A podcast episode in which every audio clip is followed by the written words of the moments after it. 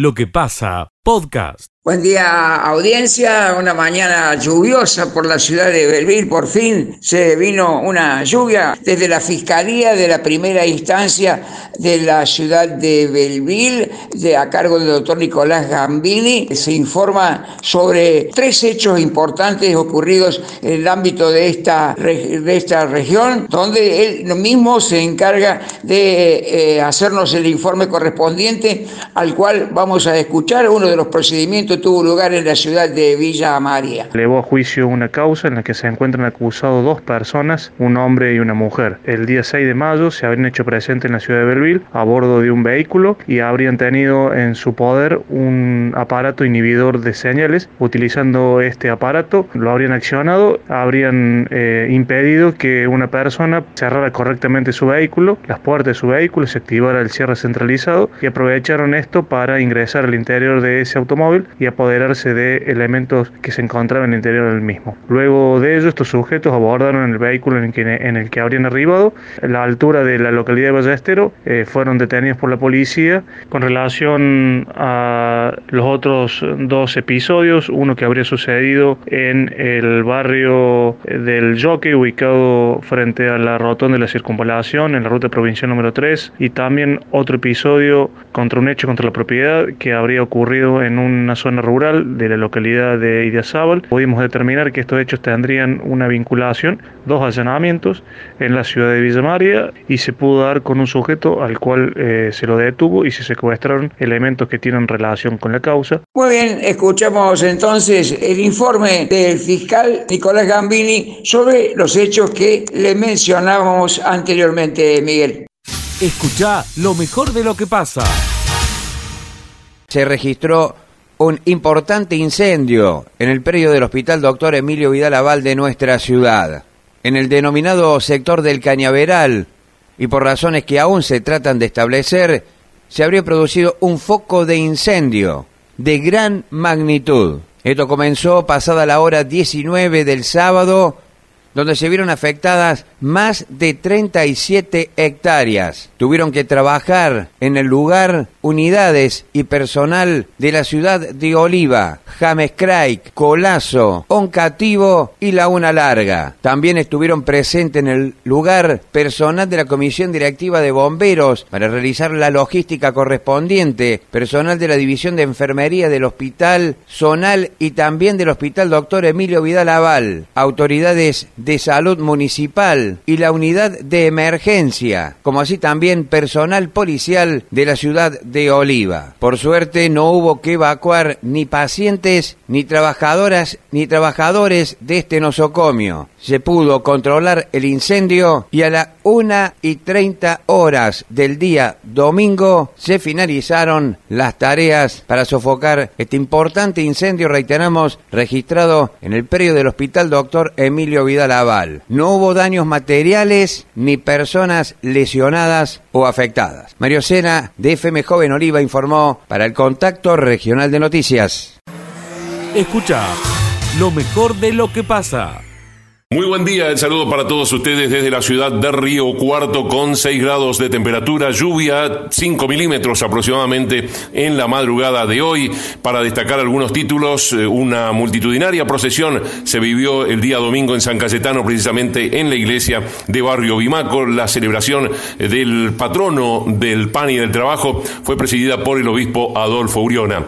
Crimen del sacerdote Jorge Baudaña en Vicuña Maquena. Familiares de uno de los detenidos por el hecho, Antonio Tedesco, de 48 años, pidieron en tribunales que se aceleren los resultados de ADN. Esperan un buen movimiento hotelero en la ciudad y en las sierras del sur para el próximo fin de semana largo. Loteo Castelli 2 en la ciudad de Río Cuarto, tras el robo a una familia de calle General Molina mientras descansaban durante la madrugada del sábado, otros vecinos manifestaron a Radio Río Cuarto los padecimientos que viven cotidianamente.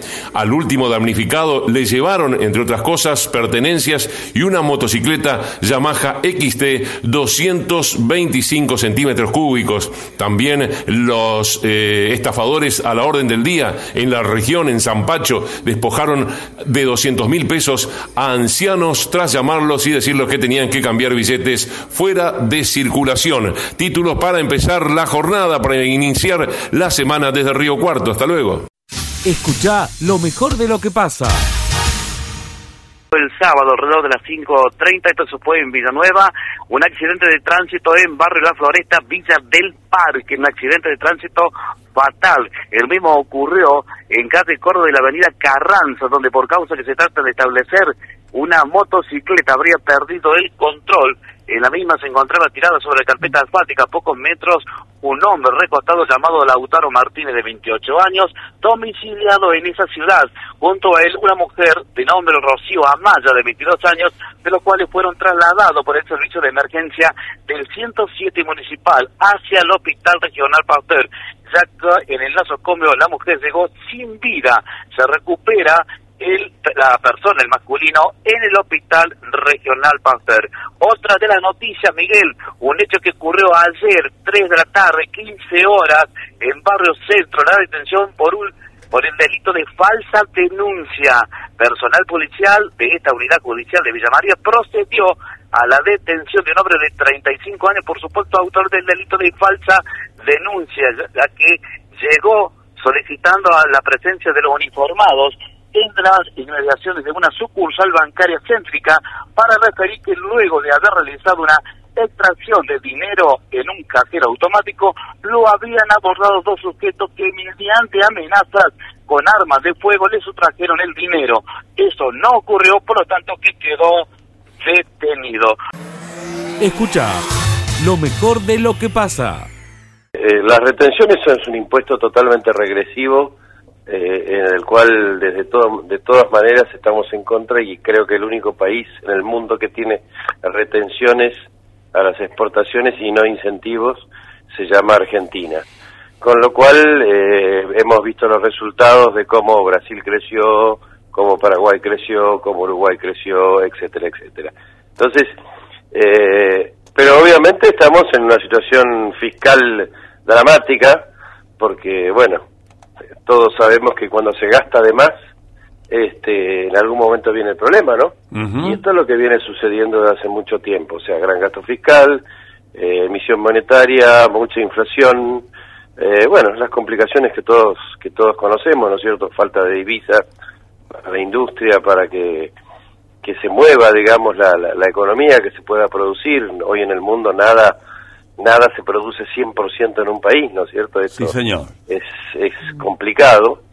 Y desde ese punto de vista, eh, lo mínimo que reclamamos es que haya un, eh, un, esquema en el cual eh, se empiece a bajar las retenciones, ¿no es mm. cierto? Que haya mm. un, un, esquema de, digamos, de, de, retenciones paulatinas, este, y eso, bueno, forma parte de la agenda eh, de la reunión que todavía no está definida con, con el ministro de Economía y con el secretario de Agricultura, Bailio, ¿no? Bien, o sea, ese es un poco el planteo. Están planteando que despacito se vaya bajando del 33, en el caso de la soja, bajándose un poquito las, las retenciones. No sé cuál será la escala, pero bueno, ya, ya se dará a conocer. Eh, claro, el tema es empezar a discutir el tema, o sea, digamos, objetivo, retenciones cero, y aparte pero y bueno y, pero vamos trabajando sobre sobre primero reconocer conceptualmente el tema este y después este decir bueno qué, qué es lo que podemos hacer ahora y, y ver qué, qué es lo que se toma.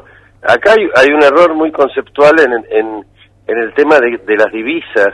Las divisas las tienen los exportadores o sea hoy el sector agropecuario propiamente dicho el productor tiene eh, los granos que necesita, porque ya vendió la mayor parte, eh, que necesita para seguir sembrando y seguir trabajando. Vos sabés que, digamos, eh, el ingreso es estacional, entonces hay que, hay que manejarlo, hay que administrarlo, no es un sueldo que se recibe todos los meses.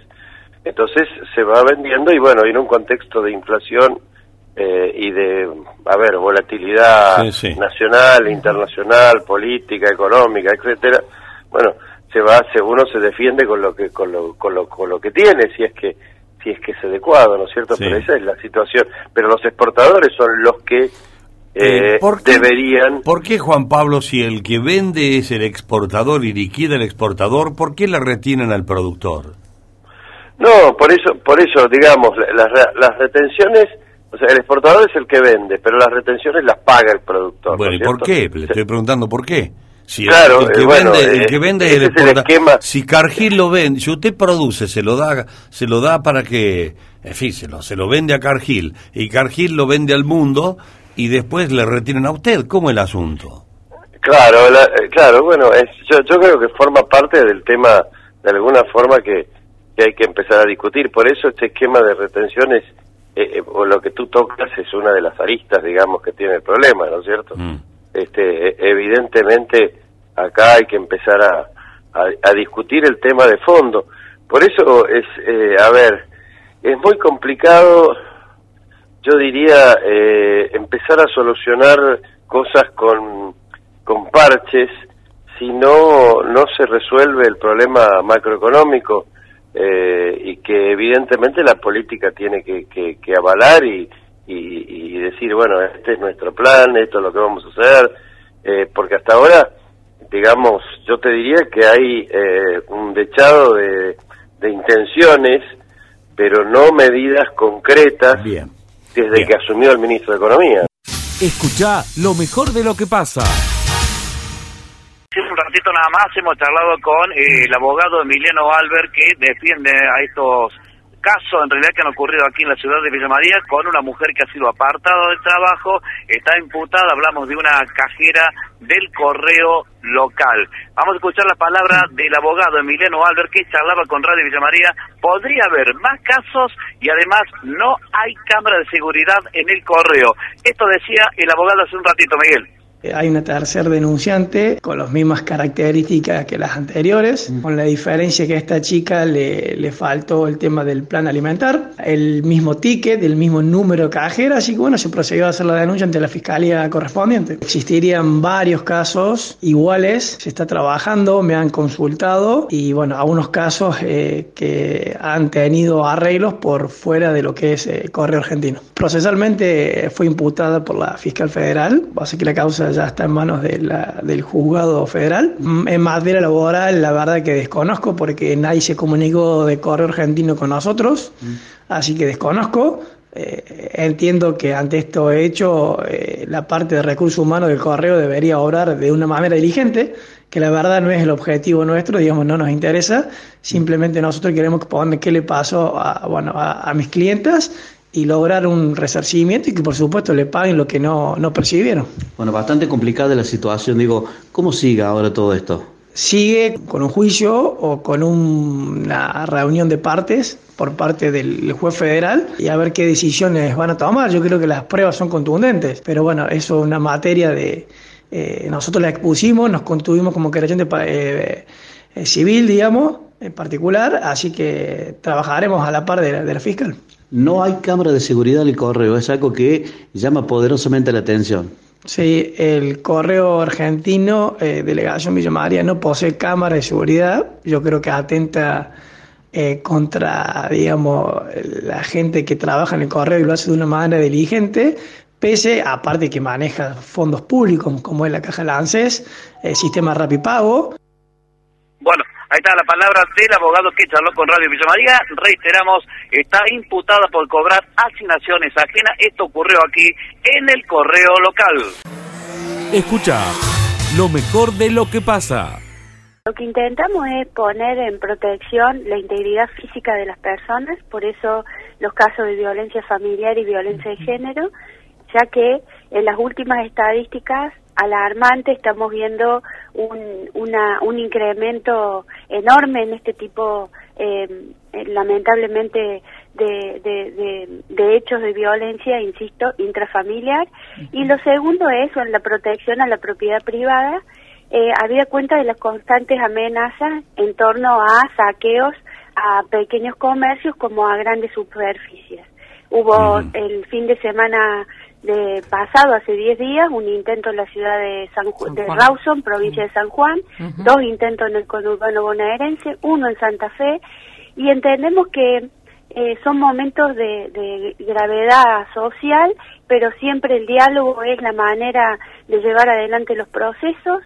Eh, creemos que hay que proteger, insisto, eh, las fuentes de trabajo y estos comercios generan trabajo y estas familias que sufren violencia eh, están al asedio de estas situaciones sin poder eh, darles una solución y por eso es cuando se compruebe el delito recién ahí eh, por cinco años el beneficiario no poder volver a ser sujeto de derecho de un plan social que paga el Estado Nacional. Bueno, eso es específicamente para quienes eh, tienen el plan social del Estado. Uno piensa que participan, digo, ¿por qué tendrán que participar ellos? A lo mejor no participan.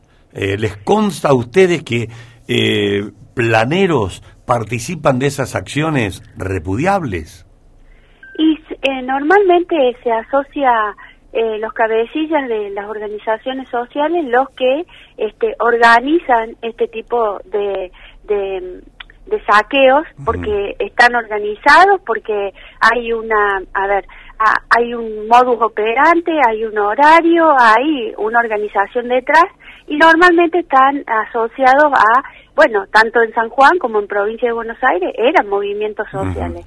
Y normalmente los movimientos sociales son los que negocian con el Ministerio de Desarrollo Social eh, los beneficiarios, la cantidad y la forma en que van a cobrar los planes sociales. Entonces entendemos que hoy este, no es esa la manera, agitar eh, fantasmas y el descontrol social no es la manera de solucionar los problemas. El mismo Grabois está eh, como líder social que es y, que tiene un movimiento eh, nacional detrás, está amenazando con eso, ¿no? Eh, lo dice públicamente, no no es un no es un ideario de quien le habla. Soer, y en caso de que se comprobara que detrás de esa persona eh, hay un organismo social o lo que fuese, ¿la pena también recaería sobre ese organismo social? No, porque no están reconocidos, no son sujetos de derecho. Las organizaciones sociales no tienen un reconocimiento, digo, no tienen una personería jurídica, no se la puede sancionar. eh, movimiento XX para no decir ningún nombre y que no afecte a nadie. ¿Y en el caso de una organización que le dé subsidio a esa persona? Por ejemplo, en el caso en el caso de los potenciar trabajo, por ejemplo, eh, ¿también la pena recaería sobre sobre quienes lo dan o no? No, no, no, Sobre quién da el trabajo no lo hemos estipulado porque, insisto, las organizaciones sociales en su gran mayoría son intermediarios, pero no, no están jurídicamente institucionalizadas. Mm. Entonces no puedes sancionarlos. Bueno, ¿y el proyecto ya ha sido presentado? Sí, ya fue presentado con el acompañamiento de diputados de todo el país. Más de 30 diputados han acompañado la iniciativa y estamos esperando con el recambio de, de las nuevas autoridades en la Cámara de Diputados que se habiliten la discusión en las comisiones y poder comenzar a darle tratamiento. Escucha lo mejor de lo que pasa. Es en la escuela primaria, estamos hablando de Villanueva, y cuando entraron en la mañana de hoy, los docentes, la directora, se encontraron con una serie de desórdenes. Les llevaron el proyector de películas, eh, que es muy costoso para ellos, el audio, además todo lo que tiene que ver la parte de la instalación, hablamos de zapatillas, cables, y han ocasionado un gran daño. Eh, ¿Por dónde ingresaron estos autores desconocidos? Han ingresado por el patio, por una ventana, se ha encontrado eh, como una sierrita, en realidad no han podido cortar eh, parte de la, de la ventana para poder este, ingresar, no se sabe si son uno o más este, personas. Estos han sido en horas de la madrugada de este fin de en horas de madrugada puede haber sido anoche o este fin de semana reitero hasta ahora más o menos el proyector de película el audio y otros elementos relacionados a este proyector de película que le costó muchísimo a este establecimiento educativo. En un ratito vemos si podemos charlar con la directora que está con el inspector están recorriendo el establecimiento educativo pero esto es en principio el daño ocasionado en este establecimiento educativo Miguel. Escucha lo mejor de lo que pasa. Está promoviendo este proyecto desde el Ministerio de Educación, surge, surge el mismo. Y bueno, sí, la idea es que eh, está destinado a todas las escuelas primarias para que eh, eh, puedan ellos ingresar a la, a la página y a ellos se pueden inscribir para después, en ella están todas las bases, las condiciones para poder elegir, que sean elegidos dentro de las 40, 447 especies que hay en Córdoba. Cua- perdón, 24. perdón, perdón, Rebeca. ¿Cuántas especies? Porque dicho así nomás pasa de largo Sí, el dato. Eh, es Sí. importante. ¿Cuántas? 447 especies son Ajá. las que tiene registrada la provincia de Córdoba. Bien, bien. Y de esas, de esas se eligieron 24. Ah, bien. Y bueno, ¿y por qué también se eligieron a las aves y no se eligió otra especie?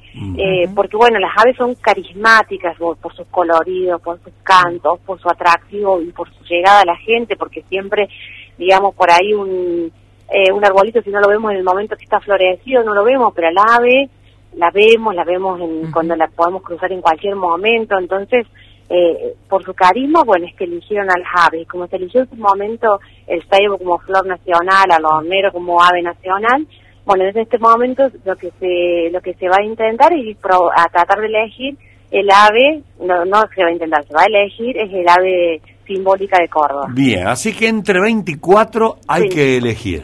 Ahora, Exactamente. ¿no, ¿No tiene a mano, eh, Rebeca, la, la nómina de los 24? ¿O está, chi- Eh, está el chingolo? No sé quién, qué estarán, está lindo ahí el corbatita. ¿Cuál es? Eh, tenemos, sí, tengo la lista, si quieren se las, se las nombro, pero ahí... Es muy largo. tenemos- Es larga, son 24, pero el carpintero, el, el naranjero, tiene colores. Hay El algunos que depende el nombre, cómo lo nombran en cada lugar. Es cierto. Va cambiando, entonces por eso es importante que lo- los niños, sobre todo que, que, que es a donde está destinado este, este proyecto, se involucren, descubran, vean las especies, vean que tiene un nombre científico, que es importante tenerlo en cuenta para no poder confundirse de las aves. Eh, bueno, y aparte poder descubrir todas las características que tienen, conocerlas. Eh, es una linda actividad para que los niños se acerquen al mundo de las aves y que, bueno, y que puedan conocer más de Claro, claro. Y, y de paso, sí, conocerlas, ¿no? Porque de Exacto. 400 y pico especies, pero hay 24 seleccionadas, se acota mucho el rango y por algo debe ser. Lo- No es un número caprichoso el 24. Mm, Claro, sí han tenido en cuenta ellos, digamos, distintas características, distintos criterios, los biólogos, que, los biólogos, los doctores que han trabajado en este proyecto eh, para elegirlas, eh, tuvieron ciertas características como la permanencia, las áreas de distribución, la frecuencia, significado, si no, el hábitat. Y yo les digo, para decir un ejemplo, de estas 24, hay creo que 8 que no están específicamente, por ejemplo, acá en la Reserva Francisco Tau. O sea que, y, pero, o sea, no están acá en la reserva, pero en la zona podemos encontrar a lo mejor dos o tres más. Rebeca, ¿están abocadas todas las escuelas primarias de la provincia únicamente o la votación también está abierta a todos los cordobeses? Eh, en una primera instancia es para las, prim- eh, las escuelas primarias, Sí. que empieza ahora el primero de agosto y finaliza el 26 de agosto. Y en octubre se va a lanzar para el público en general, que allí, bueno, van a, mm, se va a hacer más participativo, todavía va a haber más participación ciudadana, que también es lo que lo hace lindo este concurso y que lo hace más rico. La gente es muy curiosa y de acá seguro van a venir las preguntas, ¿dónde podemos ingresar para ver eh, la cantidad de especies que tenemos en Córdoba? Bien, hay una página que es AVEPROV CBA, ¿sí? Sí. AVE, con B corta, CBA punto Wix, con W-I-X, site, eh, site, punto com Ah. barra inicio. No sé si después lo quieren dejar ustedes ahí en el, sí. Sí. para que la gente pueda ingresar y puedan y puedan ver, eh, conocer las aves, ahí están los cantos, están las características, las distribuciones, bueno, de cada ave unas fotos muy lindas para que las puedan conocer. Y después, bueno, se puede ampliar siempre, eh, ahí también en Villa María tienen eh, grupos muy lindos y muy diversos de gente que, que también hace hace avistajes y, y, y está en- con relación con las aves, así que, eh, o incluso Belén está cerquita también que pueden viajar si quieren venir a conocer, a, a- a poder llevarse más información todavía de la que tiene la página, así que los invitamos, eh, nosotros encantados de poder facilitarle todo lo que más podamos para que puedan eh, llevarse más conocimientos todavía, que es la idea del concurso. Eh, Rebeca, ¿por qué eh, con, estamos haciendo centro en usted, eh, en el guardaparque del, del Parque Francisco Tau de Belville? ¿Qué, qué rol juega el, el Parque de Belville en esto? Bueno, es una reserva un- y uno de los pocos relictos que nos queda del bosque del Espinal.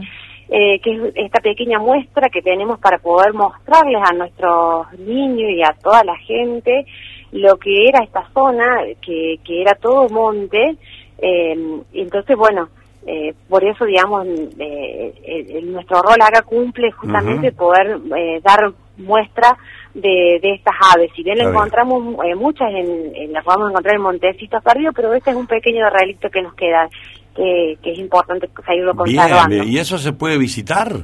Sí, el, el acceso es libre y gratuito y eh, pueden venir cuando gusten, tienen senderos autoguiados también, así que pueden venir a, conocerlo. Con cámara de fotos se puede entrar, por supuesto. Totalmente, totalmente. Es eh, con binoculares, cámara de foto, con el equipo de mate. Eh, bienvenidos. bueno, bárbaro. Y si quieren se contactan, así que los podemos, los podemos guiar, los podemos llevar a hacer una, una salidita. A ver, vamos a la práctica, Rebeca. Supongamos que un domingo con la familia uno decide desde acá Villa María o cualquier lugar, vamos al Parque Estado de Belville a ver eso que dijo en la radio la señora, me acuerdo que se llama Rebeca.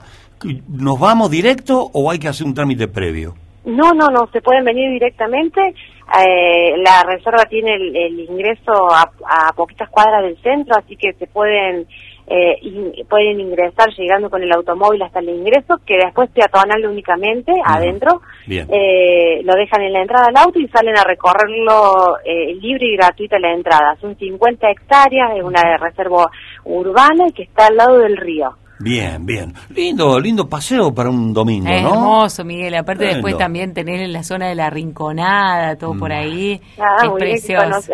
Sí, conozco, sí, viví, mucho tiempo en Belville, pero la verdad que eh, es para invitar a la gente porque eh, tenemos muy poco autóctono y bueno, y una de las cosas, las tenemos acá cerquita, unos kilómetros para disfrutar en familia. por eso me, digo, ¿por qué hablar con Rebeca? Podría haber hablado con otra, porque es provincial la elección. Bueno, estoy muy ansioso por ver la nómina de los 24 pajaritos o pájaros eh, para ver quién, a mi juicio, podría ser el ave símbolo. Ya me voy a meter ahí. Yo eso le quería preguntar a Rebeca, a modo personal, ¿no? Si tenés preferencia por alguno.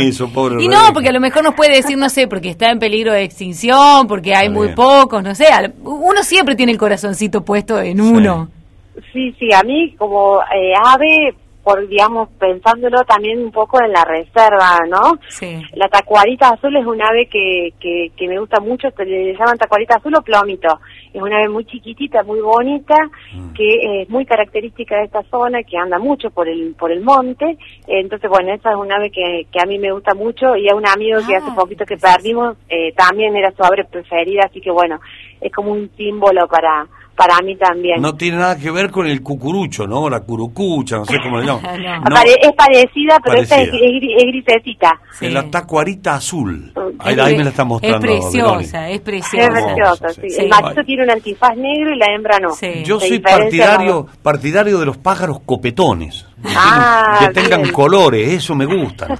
Me gustan. Muy bien, como el y hay algunos. Cardenal. Sí, por, ejemplo, hay algunos más chiquitos que el Cardenal y también son muy bonitos. Escucha lo mejor de lo que pasa. Un concurso que se está realizando en Buenos Aires del primero al 6 de agosto. Alrededor de unas 150 empresas de todo el mundo participaron, entre ellos este, Canadá, España, y ellos obtuvieron en el rubro de maicena, al favor de maicena, el segundo premio. Así que una historia en realidad para hemos charlado con, con Romina y ya te completa algunos detalles. Ellos comenzaron a vender fiambre y queso hasta que pudieron dar con la tecla. Este negocio, MC, que es el nombre de la madre, María del Carmen, tiene 16 años. Comenzaron lógicamente en la calle Alberri, también en barrio Naguino, al 136. Luego se cruzaron eh, al 163, después fue en la calle Maipú al, 100, al 58 y finalmente tienen el depósito local comercial, venta al público, la parte de la administración, en calle Santa Fe al 1676. Escuchamos a Romina, decía esto. Es un emprendimiento familiar, está mi hermano más grande que siempre estuvo acá en la venta y yo en la producción. Hemos amalgamado muy bien porque él hace muy bien su trabajo y bueno, parece que, yo también lo he podido hacer de buena, de buena manera y nos acompaña, bueno, durante estos 16 años hemos ido aprendiendo eh, un montón de cosas, bueno, para llegar a donde estamos. Nosotros participamos con una de las variedades que tenemos, que es el alfajor de maicena. Y bueno, obtuvimos el segundo puesto, que es medalla de plata eh, en ese rubro, ¿sí? ¿Qué es lo que significa para ustedes, digo, trabajar de tantos años y obtener este premio? Bueno, es hermoso, la verdad que fue muy emocionante. ayer cuando nos enteramos, bueno, es como el reconocimiento a, bueno, a tantos años de, apostar a hacer bien las cosas. ¿Tiene algún secreto? ¿La elaboración? ¿Cómo, ¿Cómo es eso? A ver. Mira, nosotros lo que hacemos es mantener la receta que, bueno, que formulé hace muchísimos años eh, si bien ahora esa misma se ha ido, o sea, lo hacemos en, mayores cantidades, pero la receta es exactamente la misma y es mantener la calidad de las materias primas que usamos, ¿sí? Eh, por ahí nosotros no cambiamos, preferimos eh, aumentar los precios para tener mejor rentabilidad, pero no cambiar la calidad de la materia prima. Yo creo que eso es el secreto que nos ayudó a que el producto sea el mismo que iniciamos en aquellos años. Nos alienta a seguir creciendo y a seguir mejorando eh, bueno, en toda la variedad de productos que hacemos. Bueno, ahí está la palabra de Romina. Miguel, hace 16 años que está en el mercado, pero la historia comienza que su hermano comienza a vender fiambre y queso, hasta que finalmente pudieron dar que el alfajor era lo que le iba a servir, ¿no? Escucha lo mejor de lo que pasa.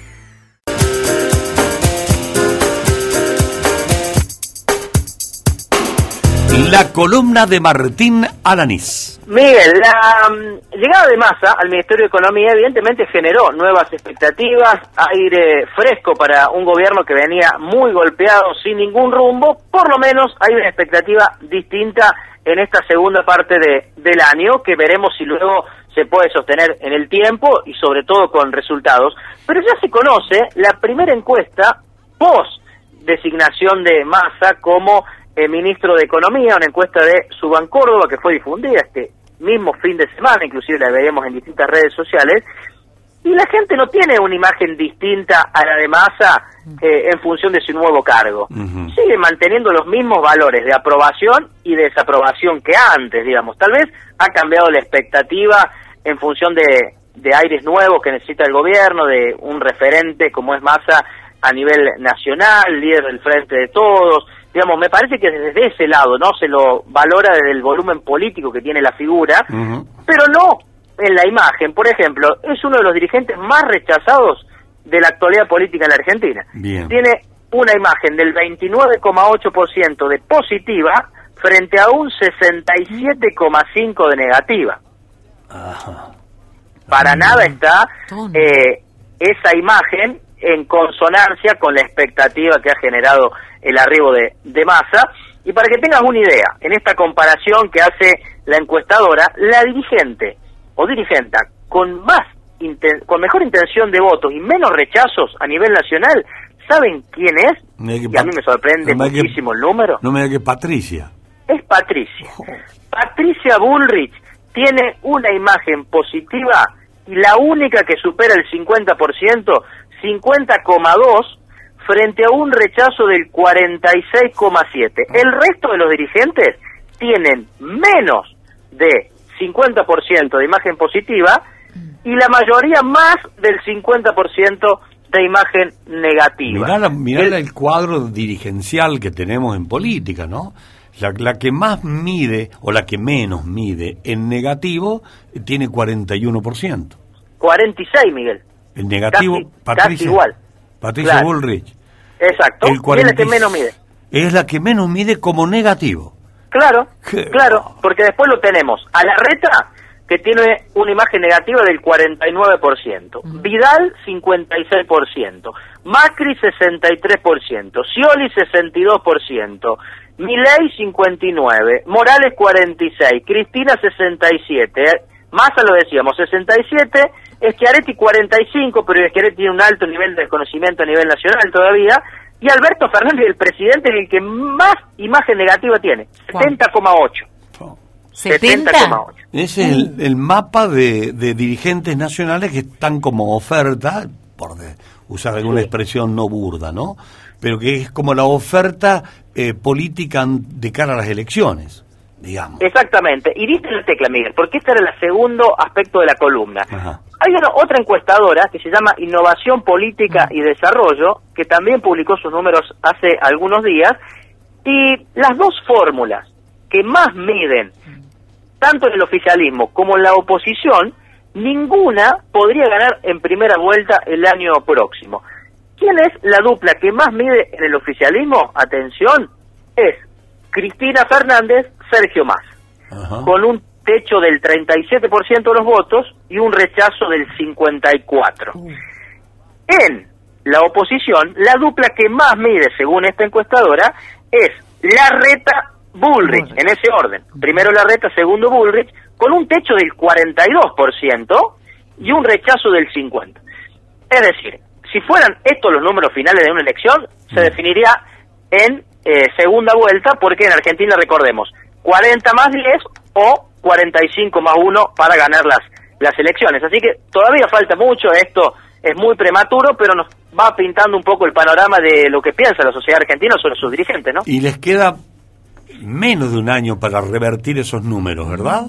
Porque las elecciones, digamos, el- la campaña proselitista empieza, la- hablo de la presidencial, ¿eh? Sí. Eh, ¿an- ¿Cuándo empieza eso? ¿En octubre del 23? Lo No, arranca antes, está las paso, Miguel. En agosto está las No, paso. no, hablo de, hablo de lo presidencial. Eh, la sí, primero están las pasos, pero después Claro. estoy hablando ya de la final, ¿no? Como en una carrera a la final, digamos. Sí. Octubre y Chevrolet, noviembre. Chevrolet eligió su piloto, el Ford eligió su piloto, esas son las pasos. Y después, a la fe- ¿tienen cuánto eso? Empieza la campaña en el octubre, noviembre. La elección va a ser el tercer domingo de octubre. Uh, entonces, ah. Claro, No, claro, sí. entonces, ah. No, pero, pero yo diría, Miguel, que esto arranca en mayo. Claro. ¿Por qué en, mayo? Porque las fórmulas que se elijan en las PASO después no se pueden modificar para las eh, generales. para. Entonces, tener que presentar Mm. candidatos eh, uno o dos meses antes, no me acuerdo bien, 60 días creo que es la previa, así que si las elecciones son el 10 o 11 de agosto, seguramente eh, en junio ya tienen que estar resueltas las candidaturas. O sea que vuelvo a la, la inquietud. Para revertir los números negativos que tienen los todo, todo, todo lo- la, la oferta política que hay, ¿cuántos le quedan? Meses nomás. No llega al año. No, nueve meses, un parto podríamos decir más o menos. Bueno, un Sí, parto. Un, un parto. parto. Bueno, Más o menos. tendrán Unos que nueve hacer- meses, sí. generar acciones muy positivas y, y varias a la vez para reubicarse, ¿no? Bueno, el gobierno nacional, para que tengamos una idea, tiene una aprobación del 27,7 frente a un rechazo del 72,2. Y el 75,4 de los argentinos opina que este gobierno va en el rumbo incorrecto frente al 18,5 que opina que va en el rumbo correcto. Y para el final, Miguel, una perlita, porque es una, pre- una encuesta en la cual eh, se indaga sobre muchos aspectos de la, de la realidad. Hay muchas preguntas de distintos tipos. Pero hay una que me llamó muchísimo la atención. Hemos hablado mucho del dólar en todo este tiempo y creo que la disparada del dólar es lo que generó esta, esta crisis financiera.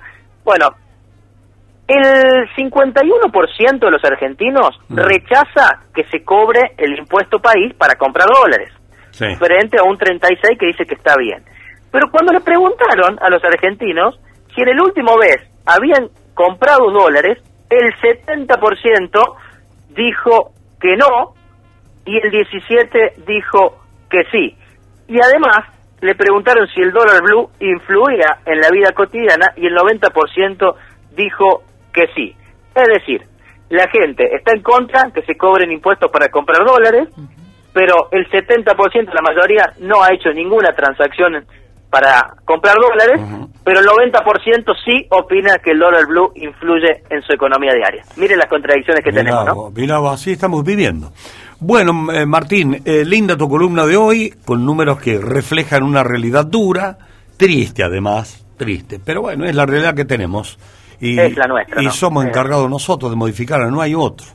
No vamos a esperar que vengan ni, ni de Uruguay, ni de Chile, ni de, de Paraguay, eh, ni mucho menos del norte, no, no, no. Pero somos nosotros, ¿no? Los encargados, no hay otra. Y en este y en este sistema, ¿no? El sistema democrático que queremos Mm. vivir siempre. Bueno, listo, Martín, gracias. Nos vemos en la jornada de mañana. Hasta luego. Hasta luego. Chau, chau. Lo que pasa, podcast.